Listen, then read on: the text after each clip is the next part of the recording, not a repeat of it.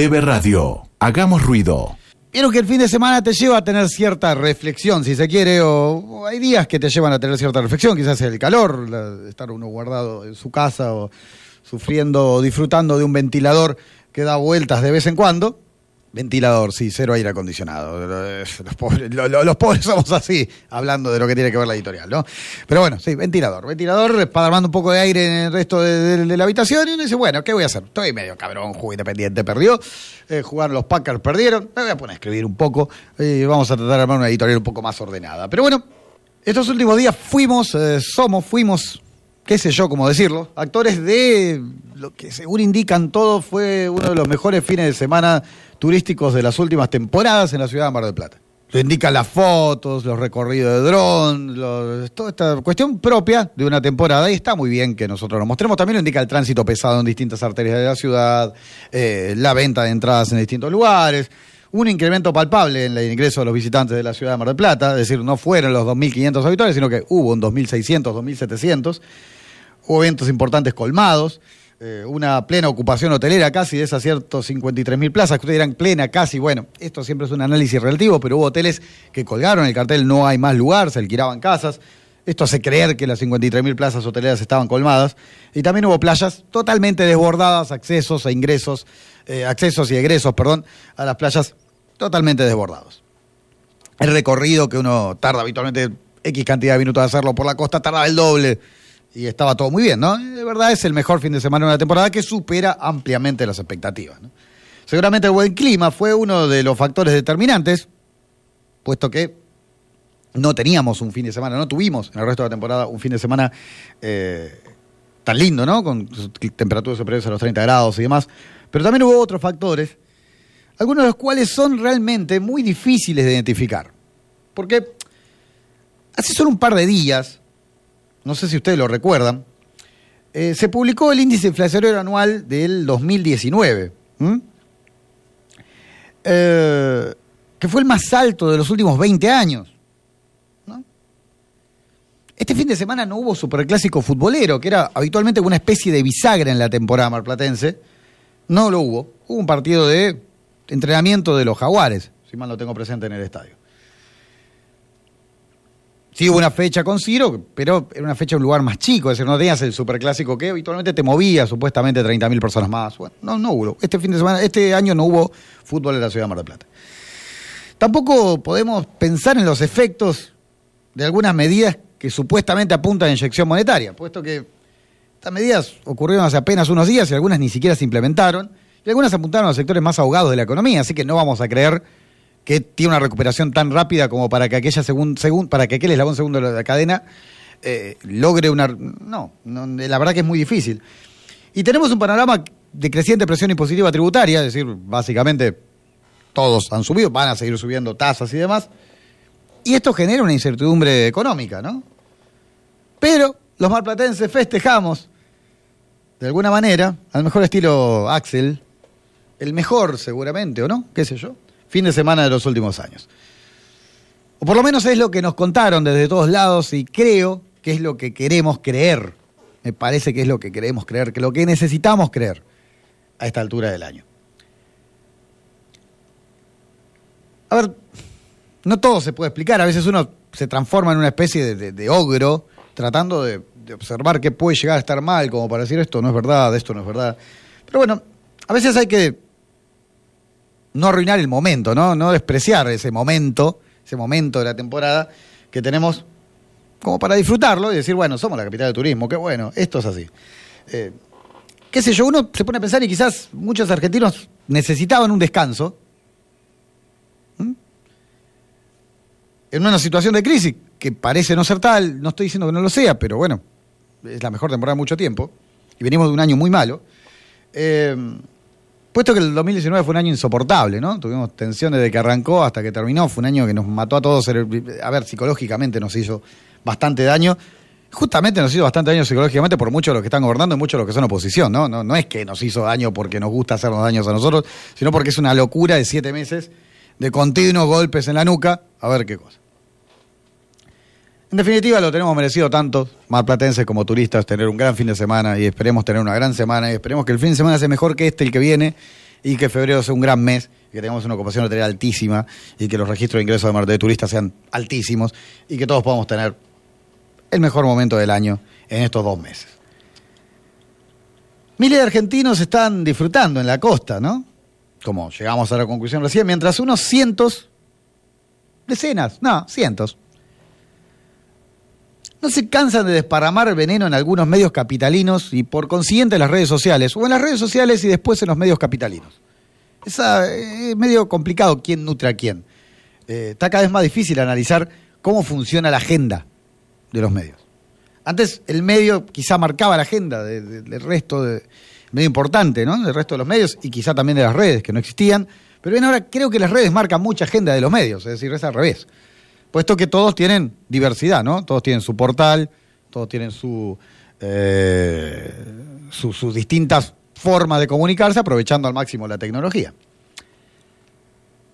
Queda claro que tenemos como una sociedad partida en dos. No sé si vieron el partido de ayer de Independiente River. Como cuando el mediocampo, cuando decís que no haya mediocampo, ¿viste? Que tirás el pelotazo a la defensa al ataque, salteando líneas. Bueno, tenemos una sociedad partida en dos.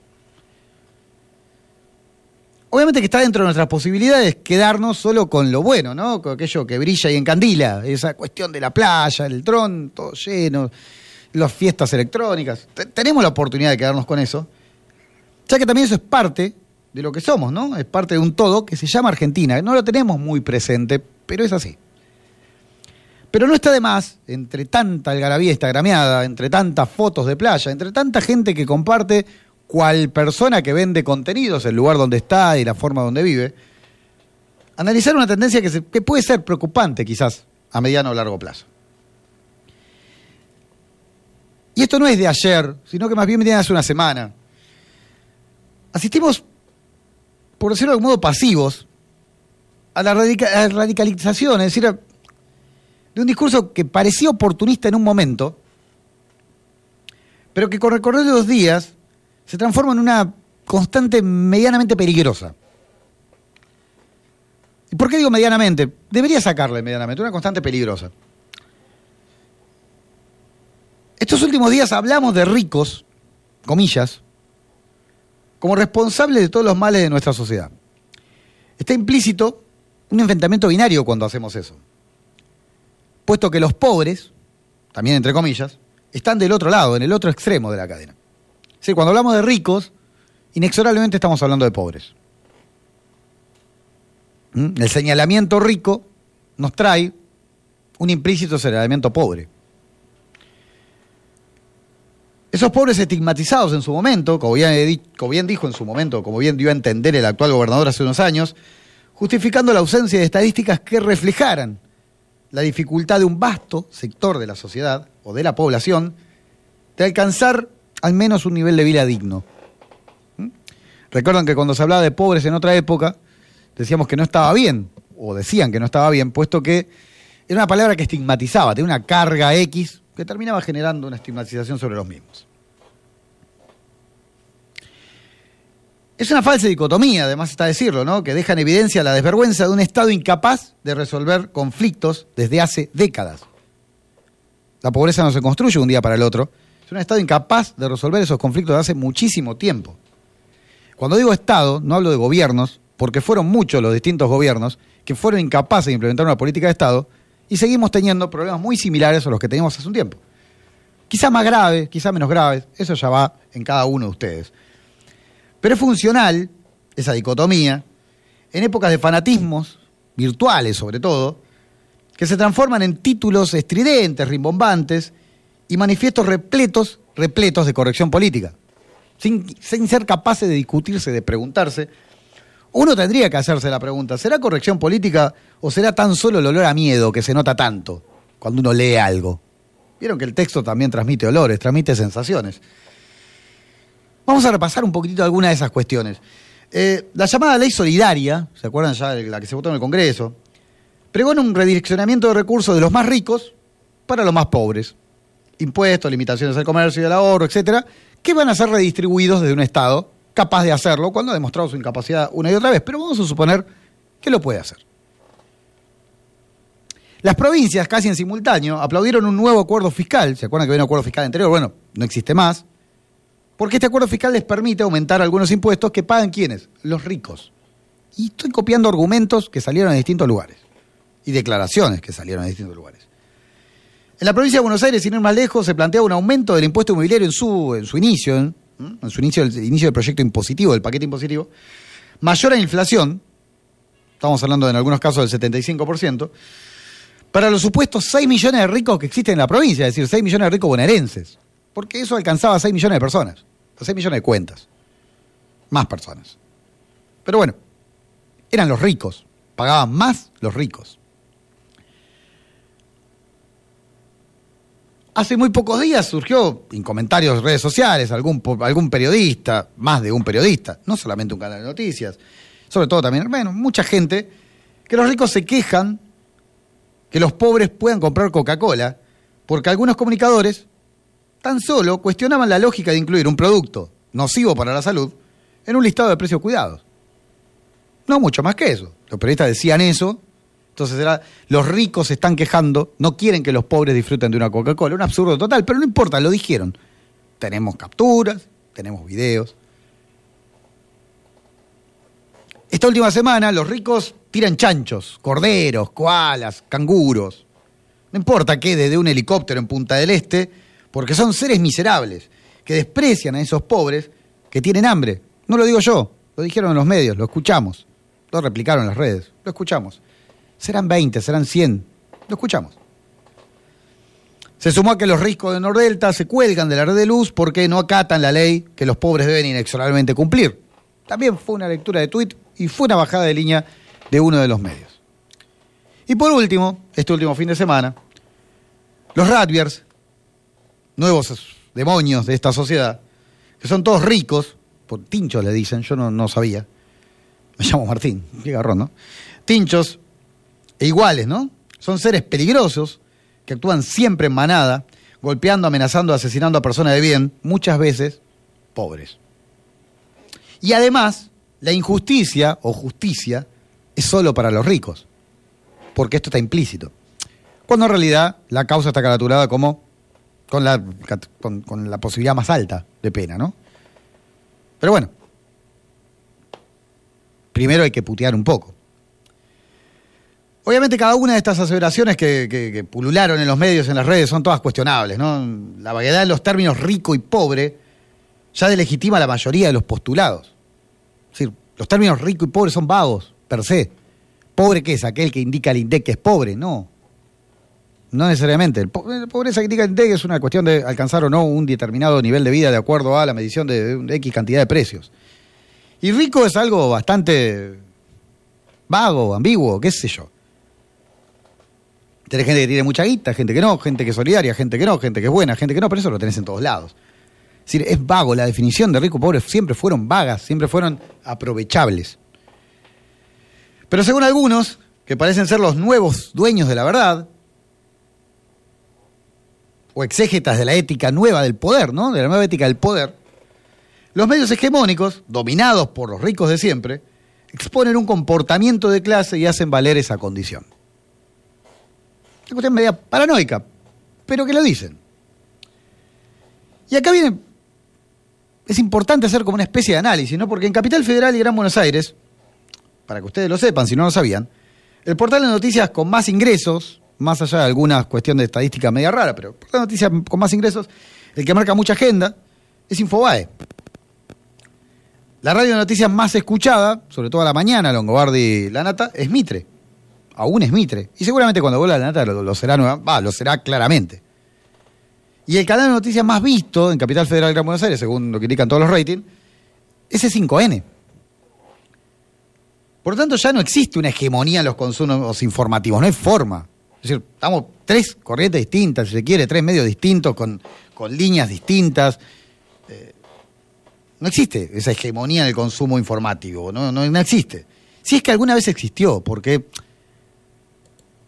Recordemos que también siempre sonó excusa, ¿no? Para otro tipo de acciones, pero bueno. Pero el discurso se repite igual, el de la hegemonía, el de los medios, el de los ricos, el de los pobres. El discurso se repite de una, una y otra vez. Y los enfrentamientos del propio de cibercafé, parece gente encerrada delante de una computadora, de un celular, persisten. Mientras cientos de miles toman sol, alejados del verano informativo, una nueva vieja dicotomía se reconstruye o construye para tapar la denominada grieta. Ahora es ricos versus pobres. Aclarar que la mayoría de las conductas descritas exceden lo discutible, la discutible, mejor dicho, perteneciente a, eh, pertenencia a determinado estrato social, eh, parece ser una verdad de perogrullo, ¿no? Es decir,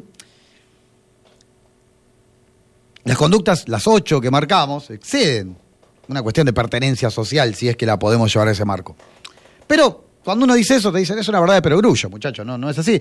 Lo mismo te dicen cuando uno afirma que esas conductas son el resultante de una aparente ruptura definitiva del tejido social, que no es, de hace cuatro meses, es de hace años. Pero bueno, también es una verdad de perogrullo, flaco. Remitámonos a los hechos. En ese contexto no hay lugar para tibios. Ahora estamos con los pobres o estamos contra los pobres.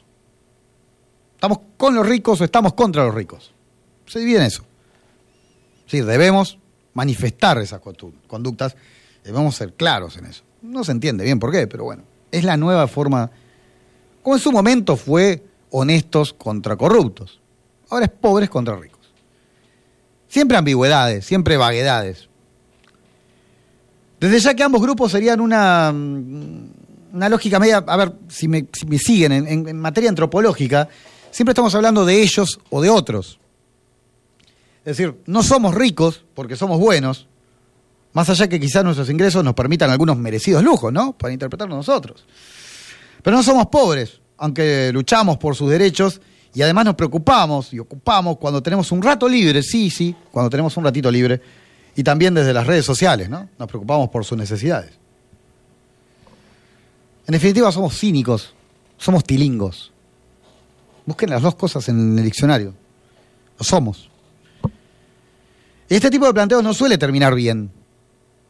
Los gobiernos, básicamente sin importar el lado del péndulo que representen, es decir, cuando están en una punta o en la otra, suelen apoderarse de estos discursos y aprovechar el simplismo ilustrado, supuestamente ilustrado, para esconder una incapacidad o falta de vocación terrible a la hora de construir una sociedad en la que cada vez sea más difícil plantear esa falsa y antigua dicotomía.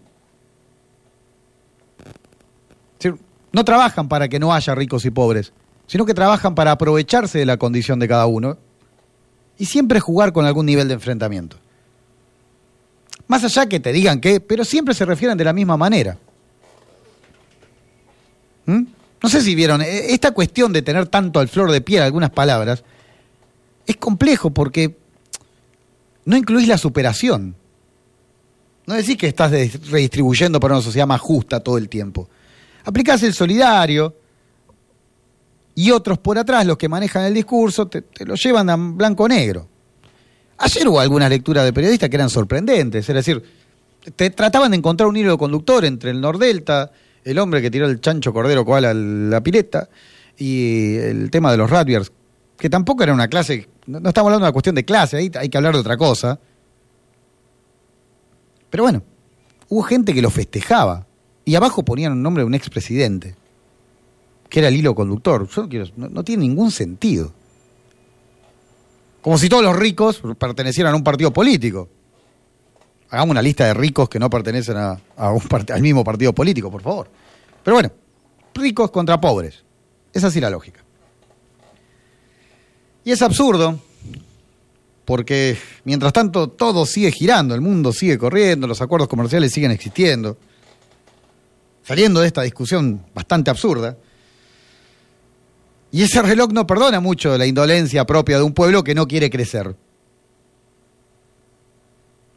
Parece que estamos condenados, absurdamente, a discutir, construir, convivir, vivir, desarrollarnos en un mar repleto de mierda, en el cual tratás de sacar, mirar acá para un lado, mirar para el otro, y en todos lados ves un mar repleto de mierda. Lo único que ves es mierda y más mierda. Aunque siempre, y para ir terminando, pero aunque siempre, es una opción taparse un poquito la nariz a orilla de ese mar hediondo y solo disfrutar, ¿no? Relajarse y disfrutar. Y sentir ese sol que brilla en el mejor fin de semana de los últimos 200 años. Tanto para ricos como para pobres, tanto para fanáticos como para manipuladores. Debe Radio. Hagamos ruido.